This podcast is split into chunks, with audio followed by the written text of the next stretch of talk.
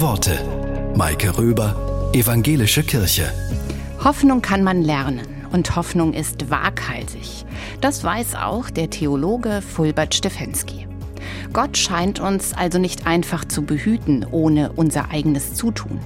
Es garantiert uns keiner, dass das Leben auf der Erde in absehbarer Zeit nicht kollabiert, auch kein Regenbogen. Aber wir können tun, als hofften wir. Hoffen lernt man auch dadurch, dass man handelt, als sei Rettung möglich. Hoffnung garantiert keinen guten Ausgang der Dinge. Hoffen heißt darauf vertrauen, dass es sinnvoll ist, was wir tun.